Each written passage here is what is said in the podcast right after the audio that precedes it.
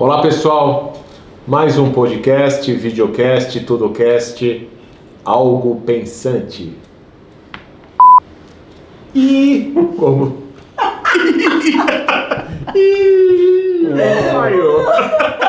Vamos falar de um tema provocador. Como lidar hoje com os problemas de amanhã? Você riu, né? Você riu, você vai começar a falar. Como lidar hoje com os problemas de amanhã? Cara, assim, primeiro que amanhã não existe nem ontem, né? Só tem hoje. Então por isso que hoje eu. A gente vai falar de física quântica? Não, Surtei não. agora. É, vamos falar de Vamos física lá, quântica. começa de novo. Sob o ponto de vista de física quântica, são mundos paralelos. Não, não pode. Física quântica, não, senão não, não não, nem entra nisso. Volta tudo Volta tudo. de novo. Não, vamos- Olha, assim, de primeira coisa, problema, problemas de amanhã. Então você já está inferido que existem problemas que a gente tem que resolver. Boa, eu ia fazer a mesma pergunta. Como é que você sabe que amanhã vai É, ter problema? Pode ser. Ah, vocês estão colocando pra mim? Quem sugeriu o tema foi vocês? É o tema zoeira. Tema para zoar o amiguinho. É, o Elfo, o amigo. É.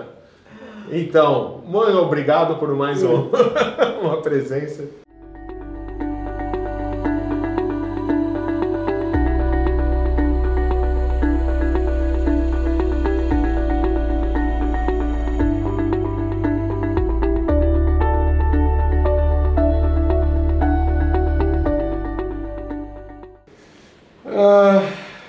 Lidar hoje com os problemas de amanhã? A gente está falando aqui sobre um pouco de modelo mental, né? que é o que a gente está abordando bastante no, nos- quando a gente fala de transformação digital, quando fala de tecnologia, quando fala de, de futuros, a gente falou bastante de futuros de Sim. algumas coisas aqui. E no geral, o que acontece é que a gente planeja, o ato de planejar, o ato de antecipar ou criar cenários, ele é algo que a gente tem inerente à nossa, uma das qualidades que a gente tem no nosso cérebro. né? A gente veio com essa função. Por isso que a gente consegue criar um foguete e ir para a Lua. Porque a gente cria diversos cenários de problemas futuros e começa a já pensar formas de resolver aquilo né? e criar mecanismos para que a gente atinja o objetivo. Sim. Essa é a diferença aí do nosso, dessa, dessa máquina humana que existe aí há 100 mil anos, né? está no livro do Harari também. É, e nos últimos 30 mil desses 100 mil que a gente resolveu ser engraçadinho e depois começou a plantar, né? Porque nos 70 mil primeiros a gente era só o quarto da Feliz. cadeia alimentar. Era feliz com o que tinha. Era feliz com o que tinha, andava com pouca coisa porque tinha que se movimentar muito, não acumulava e tal, né? É, mas enfim, então isso tudo veio causando mudanças mesmo é, bem grandes na nossa forma de pensar. É, e hoje essa máquina que a gente tem aqui, ela serve exatamente para resolver esses problemas complexos e coisas ali que a gente vê para frente. É, e eu gostaria de falar aqui um pouco, depois até a Ana vai abordar provavelmente ao lado dela, mas falar um pouco de divagação, né? E, e essa coisa que a gente tem de sempre ficar é, elucubrando coisas futuras agora e agindo e, e sim mudando a nossa forma de pensar e a nossa química interna em função de coisas que não aconteceram. né? Então essa insegurança que gera esse mundo VUCA, né, volátil, incerto, complexo e ambíguo, ou o tal do mundo exponencial, né, que as tecnologias evoluem e as transformações evoluem de, um, de uma forma que a gente é, tão rápidas que a gente não consegue prever. Então isso começa a gerar insegurança e a nossa máquina de criação de cenário ela vai à loucura, porque não sabe o que vai acontecer. E toda vez que não sabe, começa a criar uma série de, de ilusões ou pensamentos futuros e a gente não consegue lidar com isso tudo. Né? E, uma, e muitas vezes disso torna-se a tal da divagação, a gente fica lá na frente ao invés de perceber o que está acontecendo agora. Só que agora, é o que está acontecendo agora, que, que é o que a gente precisa usar para olhar para frente. Então eu sei que no futurismo e nas ciências, nas ciências do futuro e no foresight, né, como é chamado, o que a gente faz hoje para conseguir viver lá na frente, ou conseguir, na verdade, planejar, ah, ter uma visão de futuro, é olhar os sinais fracos. né? É conseguir, através de observação da realidade agora, Sim. do que está acontecendo no mundo, de, do que estão se, que que está se inventando que talvez ainda não seja nada assim muito representativo, mas que lá na frente, dado o avanço tecnológico, juntando com outras coisas que já existem, pode se tornar algo de fato que vai mudar a forma como que a gente vive, a forma como a gente pensa, ou toda a nossa é, vida, né? Sim. Então, assim, o que eu falo é sinais fracos. Como é que a gente olha isso em tecnologia? Estou lendo o máximo de coisas possível de lugares com onde a tecnologia, onde essa, esse tipo de situação surge. Então a gente tem diversos. Uh, eu, por exemplo, eu, eu abro coisas diversas para ler de manhã, por exemplo. Então, o MIT Tech Review é um que tem muita coisa interessante. Tem o TechCrunch também. Uh, o Singularity Hub. Todas essas e outras uh, formas, né? Mas todas essas você consegue perceber o que, que as empresas estão olhando, o que está sendo descoberto, como é que aquilo está gerando, de certa forma, alguma transformação hoje, né? E para onde vai? Eu acho que os sinais fracos, a gente conseguir olhar isso, é a principal característica das pessoas que conseguem, de fato, antecipar alguma coisa e planejar para o futuro. Então, olha só, quando a gente tá, a gente começou com um tema provocativo, né? Como lidar hoje com os problemas de amanhã, mas na verdade a nossa intenção quando a gente colocou esse tema uh, foi de fazer algumas reflexões de justamente sob o ponto de vista de futuro, a gente pensar em algumas situações, fazer algumas prospecções, fazer algumas visualizações e como trabalhar isso no presente. Então, o que você justamente está tá falando, uma da, das tuas é, das suas sugestões para lidar com, com isso daqui seria olhar esses pontos fracos que vão aparecendo por aí, são sinais que podem representar alguma coisa importante se bem interpretado, uhum. não é isso? Exato. Ana, é, é esse que... o nosso raciocínio? É, né, para deixar bem é, claro para todo é mundo? Similar algumas coisas do que o Charles está falando, mas eu divirjo em algum, alguns outros alguns pontos. É, eu entendo essa questão dos, dos sinais fracos. Na verdade, são três coisas, tá? Sim. É, não existe tal coisa como se preparar para o futuro, no meu ponto de vista, e eu explico por quê. É, tem um conceito em filosofia que se chama design ontológico. O design ontológico fala que você muda o mundo da mesma maneira que o mundo muda você. Isso acontece simultaneamente. Então não existe alguma coisa como você prever o futuro, porque você se molda para um futuro que você prevê e ao mesmo tempo aquele futuro previsível também está te mudando. Então, assim, no fundo, a conta nunca fecha, porque um dos dois está sempre modificando o outro. Então, o que está acontecendo é uma construção aí ao longo, uma construção que nunca para, né? Lembrando que o Charles já pontuou algumas vezes que a coisa é sempre um caminho, não é um fim, né? O meu fim é o meu caminho. Sim. Na verdade é isso. Então esse é a primeira, a primeir, o primeiro ponto. Então, eu não acredito em algo como prever o futuro ou desenhar o futuro, os caras da singularidade que me poupem. Não, não é por aí, tá? Eles acham que eles estão fazendo alguma coisa, mas na curva da esquina ali vai pegar todo mundo de surpresa. Vai ver alguma coisa. Mas a gente que... não está falando de futurologia. Não, não estamos né? falando. Não é de adivinhações. Não, não, não A é, gente está tá falando de estudos de tendências. Então, e é, esse Isso. me traz ao meu segundo ponto: estudos de tendência.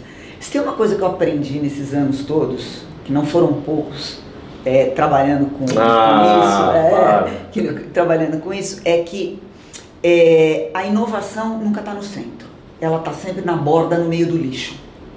Então, assim, quem quer estudar é, sinais fracos, padrões, tendências, não tem que olhar para as empresas, tem que olhar para fora das empresas, Sim. tem que ir para a rua, tem que se misturar com a periferia em todos os aspectos, porque é de lá que a inovação sai. É, o se preparar para o futuro pode significar nada mais e nada menos do que ter uma curiosidade imensa, aguçada, dispersa é, e olhando o tempo todo na medida do possível para nada muito específico. Mas isso só funciona se a pessoa tiver dentro de si a capacidade de filtrar esse bando de informação desconexa que vai chegar dessa periferia para ela. E isso ela só faz se ela conhecer o passado é o único link possível com as manifestações futuras é você aplicar aquilo de alguma maneira que faça sentido dentro da história de tudo aquilo que as pessoas, o ser, o ser humano viveu até agora. Me conforta muito olhar é, para tendências de futuro sob a perspectiva de 120 mil anos de história porque a gente tem uma narrativa conjunta como uhum. espécie aí que foi sendo construída. Sim. E o que vai acontecer é que a gente vai agregar outras coisas até a ponto de, da nossa espécie virar uma outra coisa, como isso já foi discutido várias vezes. Mas eu não acredito que durante algum tempo ainda nós tenhamos alguma outra maneira de fazer isso que não seja exatamente da mesma maneira como a gente fez até agora, que é não prestando muita atenção no futuro propriamente dito, não nutrindo uma tara obsessiva em relação a mapear, controlar e, e, e uhum. criar esse futuro, porque ele só vai acontecer na medida que a gente interferir com o mundo do lado de fora e o mundo do lado de fora interferir com a gente. Pra, e pra, só para fechar o meu raciocínio, tem um filme que eu gosto muito, é, que é de um escritor de ficção científica que eu recomendo para todo mundo. O cara se chama Ted Chiang. Ele foi o cara que escreveu o roteiro do, daquele filme é, A Chegada. Hum. Não sei se vocês viram, com aquela ruivinha. Sim, sim. Amy, alguma coisa. Eu vou lembrar o nome dela. E nesse filme, eu não queria dar um spoiler, mas eu tenho que dar um spoiler, né? Ela é uma linguista que vai ter o contato com os extraterrestres que chegaram aqui na Terra. E de alguma maneira, em algum momento, ela vai entender que tudo gira ao redor do tempo. Então, quando Charles fala que presente, passado e futuro não existem, é, eu acredito que ele tem razão. A partir do momento em que o futuro só existe porque a gente está modelando o presente, sendo modelado continuamente. Então, assim, vamos olhar para fora, vamos cair na vida. É na rua que o futuro acontece é, e a consciência só tem sentido se ela tiver é, é, é a cargo de interação com os demais. Muito bom. Olha só, eu é, essa questão dos pontos fracos, de olhar para fora, para as bordas. É, gostaria de corroborar com uma das palestras melhores que eu vi no South by Southwest, South, by Southwest este ano. É, eu não lembro o nome do escritor, mas eu vou colocar aqui para vocês verem depois. É, ele todo, todos os anos ele lança lá um livro das tendências não óbvias. Ah, é, é, ele colocou as, as 15 tendências não óbvias, né, Isso, futuro. exatamente. Todo ano ele faz esse lançamento lá no South by Southwest. Eu conversei com ele, eu, o Conrado, inclusive. É, muito legal e com, ele explicou como ele faz isso. Ele faz com um trabalho de curadoria muito interessante. E ele faz ainda um pouco, era analógica, não digital. Ele pega publicações de todos os tipos, as mais diversas, no estilo Ana Polímata, vai lendo e vai usando os post-its e vai marcando. E aí ele vai coletando informações e vai cruzando as informações das fontes maiores até chegar nessas tendências não óbvias. Então é um trabalho muito interessante é, eu, obviamente, humildemente, eu gosto desse trabalho de curadoria e eu faço já de uma maneira digital, copiando, colando, usando recursos, mas eu vejo que quanto mais é, a gente cruza as informações dos pontos fracos, as bordas, a gente vai. Com certeza. A gente vai se preparando melhor para o futuro que está por vir, que é o presente que nós estamos construindo. Né? E me fala, só para a gente concluir, dá, fala se, se você lembrar, três tendências não óbvias que foi falado no evento, nessa, nessa palestra, se você conseguir lembrar. Então, olha só, uma delas que eu não concordei, eu estava até revisando, estava é, falando das questões de polarização, de, é, e justamente me lembrou a pior, que eu não concordo, inclusive, falando que essas tendências estão tá numa um foco de novo na masculinidade. Então, a primeira que eu lembro que ele falou, eu acompanhei alguma coisa do trabalho desse, desse é, eu vou lembrar o nome dele também. Ele fala da crise é, de identidade masculina, ele fala da exploração da diversidade, é, com, cada vez mais como um ponto de, de, de criação, inclusive de, de, questões tecnológicas em cima disso. Ele fala. Ai, se a gente, a gente tá aqui, a gente tem que usar a tecnologia também. É, é, eu pegando umas fotos do, do que eu é, tirei da palestra dele. Editor, já, edita isso aqui, né? por favor, tá? Dá um corte aqui que a gente vai voltar depois que ele tiver pesquisado. Confiança retrô. Existe. Todas aí? Existe uma. Muddled masculinity? O que, que é muddled? Existe uma, um resgate de, de maneiras de se priorizar a comunicação de absorver conteúdo muito ligada ao jeito que a gente fazia isso no passado. Não é à toa que o vinil volta, hum. fitas cassete estão voltando. Fita cassete? Valorização do livro como fonte de aprendizado, hum. isso é a confiança retrô. São símbolos e elos das gerações passadas que persistiram durante muito tempo como fontes confiáveis é, onde a gente poderia buscar conhecimento. E você encontra hoje pessoas se dedicando a isso de uma maneira bastante intensa. Ele fala da crescente nicho dos super ricos. Os super ricos hoje são uma camada que a gente costuma é, dizer que são de 10 ou 15 bilionários, não.